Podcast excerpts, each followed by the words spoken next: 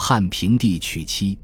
西汉的世俗世界里，连空气都是铺张扬丽、嫌贫爱富的。宫廷里，比如未央宫，出自《诗经·小雅》：“庭燎也如何起？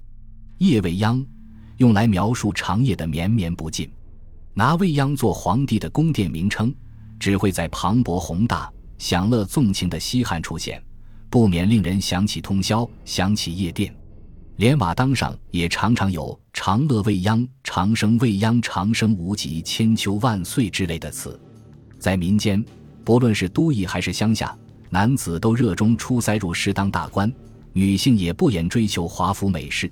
商人顶着禁令炫耀自己的财富，而吏员如果太穷，很有可能被上司劝退，因为昂贵的车马需要自备。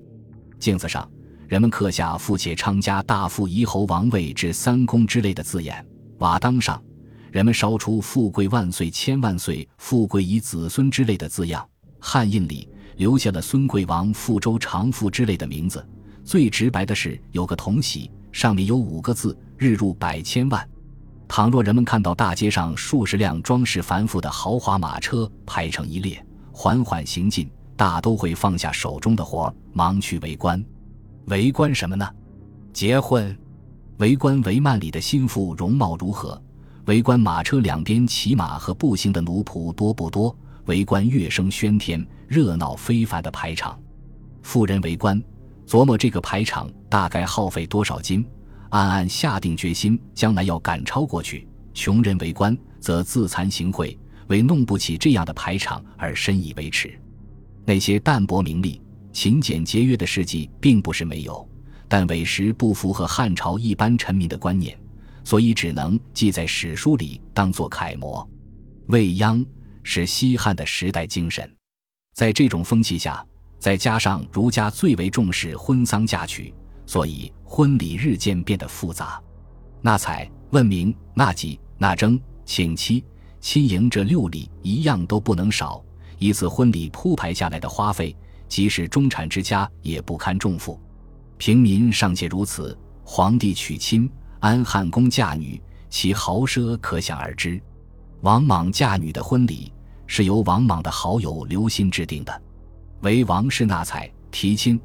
是长乐少府夏侯藩、宗正刘弘、少府宗伯凤、尚书令平晏，其中刘弘是皇家宗室的管理者，宗伯凤经属礼仪，平晏是为王莽掌管机要的心腹。提亲时会问名，然后奈吉拿姑娘的名字占卜吉凶，占卜由大司徒、大司空测告刘氏宗庙后进行，结果不用问，当然是大吉。接下来。就是最重要的纳征，也就是俗称的聘了。古往今来，无论老百姓还是士大夫下多少聘礼，怎么看待聘礼，是众多婚姻在缔结之前最惊险的一环。皇帝要以怎样的聘礼来聘安汉宫的女儿呢？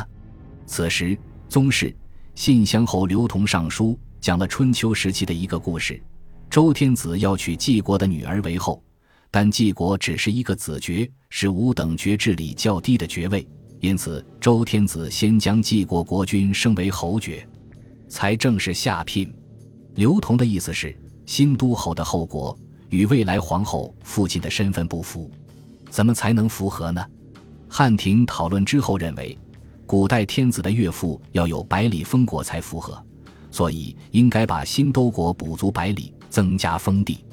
换言之。皇帝的聘礼之一就是增加封国的土地，这个提议被王莽谦虚的拒绝了。依据陈莽国义足以供朝贡，颇显深明大义。但是，未来安汉公成为皇帝的岳父，和他相关的礼仪怎么弄，仍然是绕不过去的问题。刘同的上书埋下了一线伏笔。除了封地，还有金钱。按照汉朝的惯例，聘皇后要黄金二万斤，折合钱两个亿。王莽仍然推辞，说钱太多了，只要四千万，而且这四千万也只接受七百万为聘礼，剩余的三千三百万平均分给十一户陪嫁的家庭，每户分三百万。群臣见王莽如此谦逊，要求朝廷再给王莽增加两千三百万的聘礼，合成三千万。王莽接受了，但又从中拿出一千万分给了同族的贫寒之家，最终的聘礼只有两千万，是以往聘皇后的十分之一。一场充满谦让、慷慨、仁爱之情的纳征总算结束了。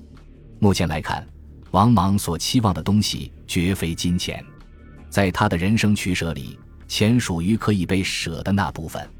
婚礼剩下的步骤就很简单了，请期就是确定婚礼日期。字面上的意思是男方需要征求女方对成婚日期的建议，实际上男方把良辰吉日通告女方即可。但出于谦逊，称之为请期。汉家把日期定在次年春天，元始四年的二月丁未，公元四年三月十六日。一晃，吕宽案人头落地，皇帝大婚的日子也到了。汉廷派大司徒马公、大司空甄封、左将军孙建、右将军甄邯、光禄大夫刘歆陪同皇帝乘坐法驾，亲迎皇后于安汉宫的宅邸。并带来皇后的印玺、绶带、礼服，在充满皇家威仪的严肃和婚礼的喜庆气氛里，皇帝带着他从未谋面的妻子返回未央宫。此时，未央宫前殿里群臣济济，衣冠赫赫，皇帝和皇后就位，众臣依次行礼。皇帝随即宣布大赦天下，把王莽的封邑增加到方圆百里，对操办此次婚事的各色人员进行赏赐。又过三个月，皇后祭祀刘氏宗庙，完成了这场西汉皇朝最后一次立后的典礼。至于汉平帝在想什么，是想念孤身一人不得入京的母亲，是想念被诛戮待禁语者流放的卫氏亲族，还是迫不及待的想看一眼这个尚未谋面就与自己结下滔天仇恨的妻子是何面孔？谁都无从得知。到了这年秋天。皇后王氏第一次有了子孙瑞，这不是怀孕，而是月经。古人认为这是阴道通，王莽为此非常高兴，下令再次开通子午道，以成祥瑞。